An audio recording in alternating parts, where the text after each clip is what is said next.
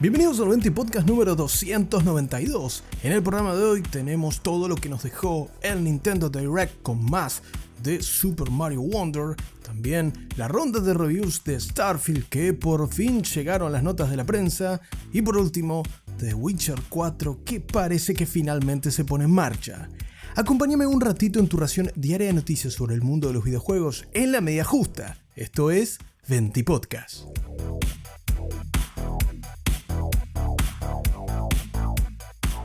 Este jueves 31 de agosto se traía bastantes novedades para el mundo de los videojuegos entre manos ya desde temprano y a pesar de que la gran nota del día son precisamente las puntuaciones o las notas, eh, valga la redundancia, de Starfield, Nintendo también quiso ser de la partida con novedades acerca de su próximo lanzamiento de la serie Mario. Es que tal como la compañía japonesa había anticipado días atrás, Teníamos hoy una cita a partir de las 11 de la mañana hora local de Buenos Aires con un Nintendo Direct dedicado exclusivamente a Super Mario Wonder, el próximo título de la emblemática franquicia de Nintendo que llegará en octubre exclusivamente por supuesto a Nintendo Switch. A lo largo de poco más de 15 minutos, la gran N se hizo espacio para mostrarnos un montón de novedades acerca del próximo lanzamiento en 2D de la serie Mario, pero si estás pensando que es un juego menor, tal vez estés un poco equivocado o equivocada, ya que este Super Mario Wonder incluye algunas novedades más que interesantes. Sí, la historia sigue siendo la misma de siempre.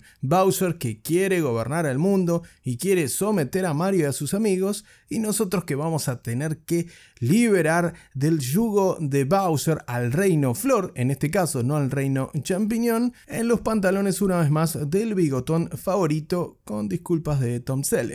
Pero además de Mario, en este Super Mario Wonder vamos a poder elegir diferentes personajes como el ya clásico Luigi, también Peach, la princesa Daisy o por ejemplo algunos Toads o la propia Toadette. Además, vamos a poder contar con Yoshi que nos va a permitir eh, jugar al juego en una especie de modo fácil, ya que no va a recibir daño, sino que simplemente vamos a perder en la partida si nos caemos al vacío con el simpático amigo de Mario. Por otra parte, y entre las novedades que trae este Super Mario Wonder, además del ya de por sí más que cumplidor, cuando no perfecto diseño de niveles de Nintendo acerca de la franquicia Mario, Además vamos a poder contar con diferentes características que no hemos visto en juegos anteriores. La principal son las flores maravilla. no tiene nada que ver con el boxeador y no voy a hacer ningún chiste al respecto. Estas flores lo que hacen cuando las encontremos en pantalla y las toquemos es alterar de forma completamente aleatoria las condiciones de la partida, desde cambiar la perspectiva de la cámara hasta cambiar el tamaño o la apariencia de Mario, pudiéndolo convertir por ejemplo en un pequeño Goomba o por ejemplo haciendo que se infle como un globo y que tengamos que avanzar por el nivel flotando. Realmente si solo lo contamos esto puede sonar trivial, pero todas las posibilidades que ofrece mecánicamente eh, para el juego y para hacer de que el gameplay sea más variado y más dinámico aún si se puede, es realmente una innovación con respecto a la serie Mario. Otra cosa que estará incluida también en este juego es la posibilidad de sumar ventajas o perks que vamos a poder elegir antes de comenzar cada nivel. Solo vamos a poder contar con una de estas ventajas llamadas badges en este Super Mario Wonder que nos permitirán desde escalar o saltar más alto, poder nadar con mayor facilidad o desplazarnos con diferentes ventajas que no tendríamos si no contamos con estos badges. El juego además estará dividido en 7 grandes zonas en las que pasaremos desde un bosque hasta las típicas regiones de castillos llenos de lava, también hay niveles acuáticos en caso de que los adores o en caso de que los odies, como gran parte de la comunidad de Mario, pero ahí están para que los podamos disfrutar. Las animaciones, esto es algo completamente subjetivo y que tenés que ver por vos mismo o vos misma, pero las animaciones me parecen increíbles y el ritmo del gameplay mostrado hoy en los canales oficiales de YouTube de Nintendo es sinceramente exquisito. Por último, se nos va a permitir recorrer los niveles de este Super Mario Wonder con cierta libertad, que sí, que sí, no es un open world, vamos a ir nivel a nivel como los Mario de toda la vida, pero vamos a poder decidir en qué orden vamos liberando cada una de estas zonas del temible Bowser que una vez más viene a complicarle la vida a Mario y compañía. Por último, Super Mario Wonder incluye dos formas de juego cooperativo. La primera cooperativo local en la misma Nintendo Switch de hasta 4 jugadores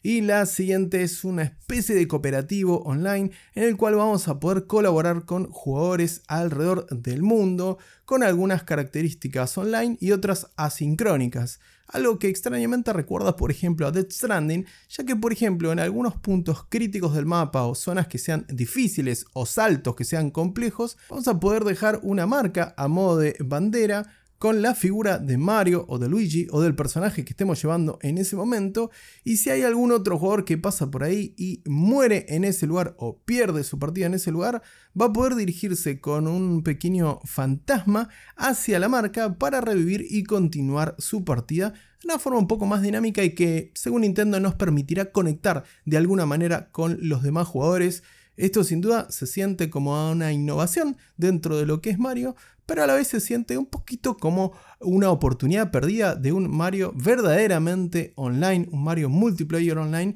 que sería sin dudas una locura. No obstante, y esto en mi opinión particularmente, este directo me pareció excelente, de un gran ritmo como lo suele hacer Nintendo y me dejó con muchísimas ganas de que llegue el 20 de octubre porque ahora no solo voy a estar esperando Marvel's Spider-Man 2 de Insomnia Games, sino que voy a querer zambullirme en la nueva aventura de Mario en el nuevo Reino Flor y sí, por supuesto disfrutar de ese nuevo potenciador, Mario convirtiéndose en elefante, entre otras sorpresas que el juego nos traerá a partir del próximo 20 de octubre. La verdad, me dejó con muchísimas ganas este direct, me gustó mucho todo lo que vimos y solo queda esperar al 20 de octubre. Lo que vamos a tener que esperar también, y algo que en lo particular me dejó con muchas menos ganas, no solamente por su costo, es la nueva Nintendo Switch Mario Edition, una Nintendo Switch completamente eh, colorada, con los Joy-Cons del mismo color ambos y toda la consola completamente colorada, la edición OLED, la última edición de la Nintendo Switch, que se va a poner a la venta en todo el mundo a partir del 6 de octubre a 350 dólares. La verdad del directo que tuvimos esta mañana, esto me pareció lo peorcito porque como anticipaba en Venti Podcast y en el Instagram de Venti Podcast en el que te anticipé este rumor sobre un nuevo modelo dedicado a Mario Wonder, la verdad que simplemente es una Switch colorada, tiene una pequeña figura de Mario atrás y la figura de las moneditas de Mario adentro cuando bajamos la tapa de la Nintendo Switch. La verdad, esto es completamente subjetivo, pero no me parece bonito para nada y sobre todo no se siente como un dispositivo que tenga cariño, que realmente te sientas que tenés algo único, sino una Nintendo Switch colorada y poquito más. Pero sin duda es material para los coleccionistas o para aquel que se quiera comprar una Nintendo Switch tenga 350 dólares y se pueda hacer con una a partir del próximo 6 de octubre. Por supuesto, no hay ninguna información acerca de la llegada oficialmente a la Argentina de este dispositivo ni cuánto va a salir en moneda local. No obstante, a partir del 6 de octubre la nueva Nintendo Switch Mario Edition y a partir del 20 se viene Super Mario Wonder. ¿Viste? No hice ningún chiste sobre Maravilla Martínez.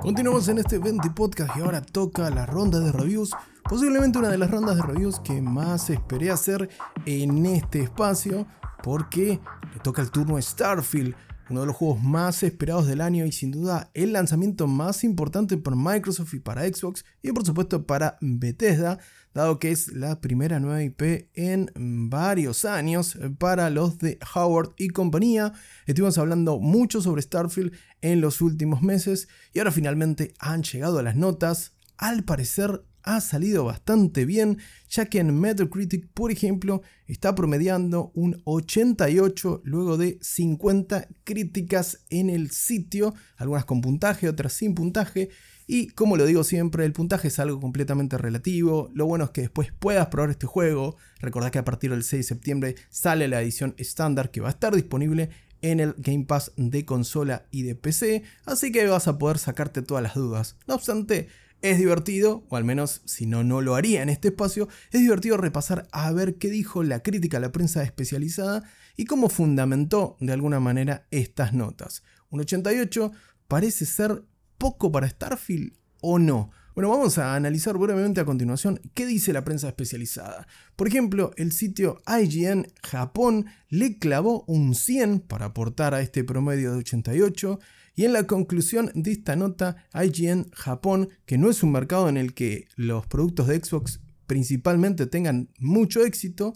destacó el juego como perfecto, la calificación perfecta, y la conclusión es que el vasto universo de Starfield alberga planetas, facciones y personajes únicos y ofrece una amplia gama de opciones. Te permite convertirte en quien quieras ser y saborear tanto el lado claro como el oscuro del universo de la forma que desees. Starfield no solo mejora los juegos anteriores de Bethesda, sino que crea un universo completamente nuevo que es el mejor juego de rol de mundo abierto de la compañía hasta el momento. Una nota perfecta y una conclusión que se deshace en elogios de IGN de su filial del país del Oriente. De vuelta, esto es importante destacarlo porque es un mercado donde Xbox no tiene tanto impacto como en Occidente. Si nos venimos un poco más para estas latitudes, Xbox Era le califica con un 87 o lo califica, no sé por qué dije le califica, suena raro, lo calificó, mejor dicho, con un 97 Starfield y lo destaca de la siguiente manera. Starfield es un nuevo comienzo, no solo para Bethesda, sino para Xbox en su conjunto.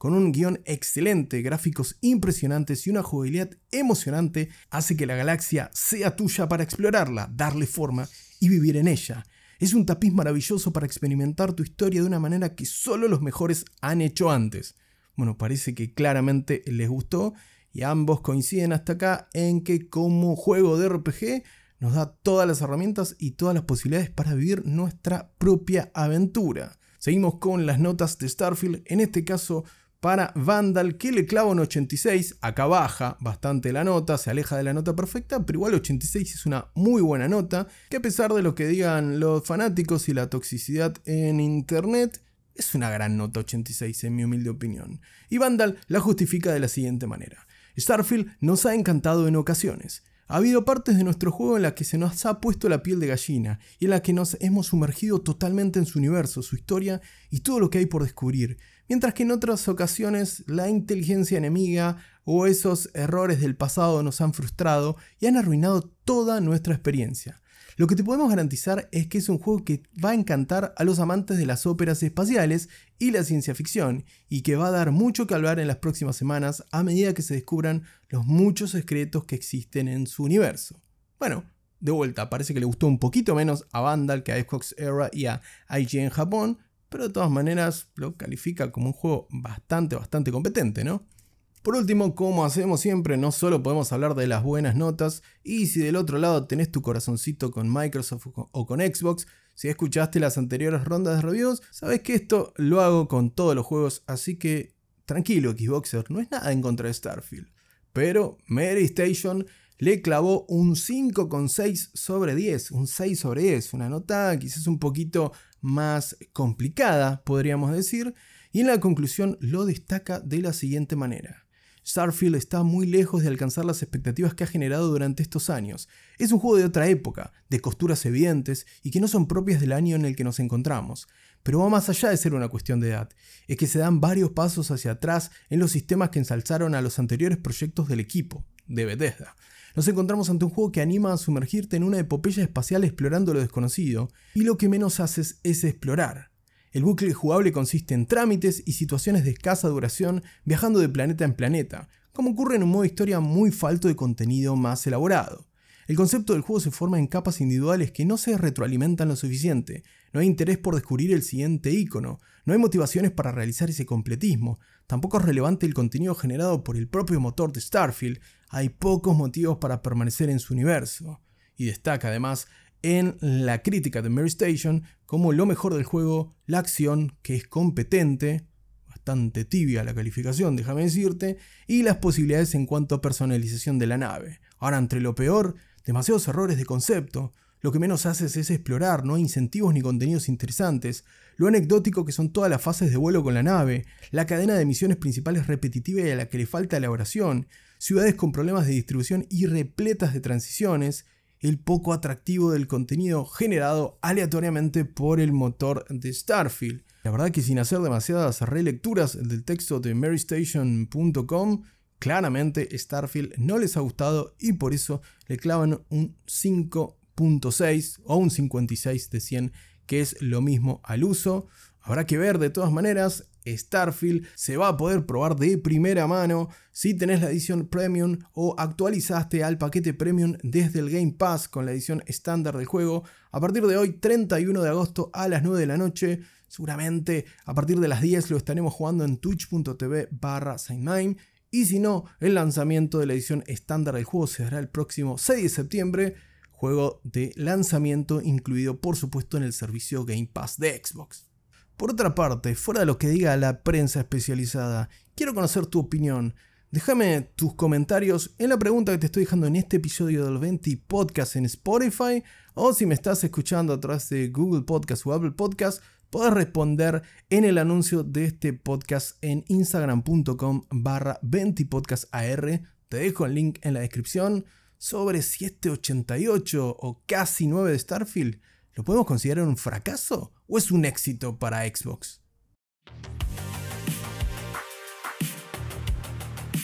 En la última noticia del 20 podcast de hoy toca hablar sobre otro peso pesado. Ya hablamos de Mario, ya hablamos de Starfield y ahora hay que hablar del brujero o de The Witcher o Gerald de Rivia, como quieras llamarlo, ya que CD Projekt Red confirma que gran parte de su staff se pone manos a la obra con el próximo título de The Witcher, que no sabemos por quién estará protagonizado, pero que sí sabemos que CD Projekt Red intentará comenzar una nueva trilogía con el proyecto Polaris o The Witcher 4. No lo sabemos, no tiene nombre oficial por el momento, es Project Polaris o Proyecto Polaris, como quieras llamarlo, y cuenta con una dotación de cerca de 260 desarrolladores de CD Projekt Red del estudio polaco, pero que además se van a duplicar como mínimo a partir de septiembre, ya que en palabras del propio Adam Kicinski, el CEO de CD Projekt Red, cuando se lance la próxima expansión de Cyberpunk 2077 Phantom Liberty, que será la única expansión del juego, a la dotación de 260 colaboradores de CD Projekt Red se van a sumar los más de 300 que estuvieron trabajando con Cyberpunk 2077 en los últimos años y con esta expansión que te mencionaba que se estrena a finales del próximo mes de septiembre. Por lo que sí, para fin de septiembre y para el comienzo del último trimestre del año, The Witcher 4 o como CD Projekt decida que se llame, estará en completa producción con un staff de más de 500 desarrolladores del estudio polaco. Veremos cuánto tiempo tardan en hacer el nuevo The Witcher, eso sí, lo vamos a estar esperando con ansias y todas las novedades las vamos a tener aquí en el 20 Podcast. Hasta acá con un nuevo 20 podcast. Te agradezco como siempre tu compañía del otro lado. No te olvides de compartir este episodio si te gustó este contenido. Te mando un gran abrazo y que tengas una muy bonita tarde.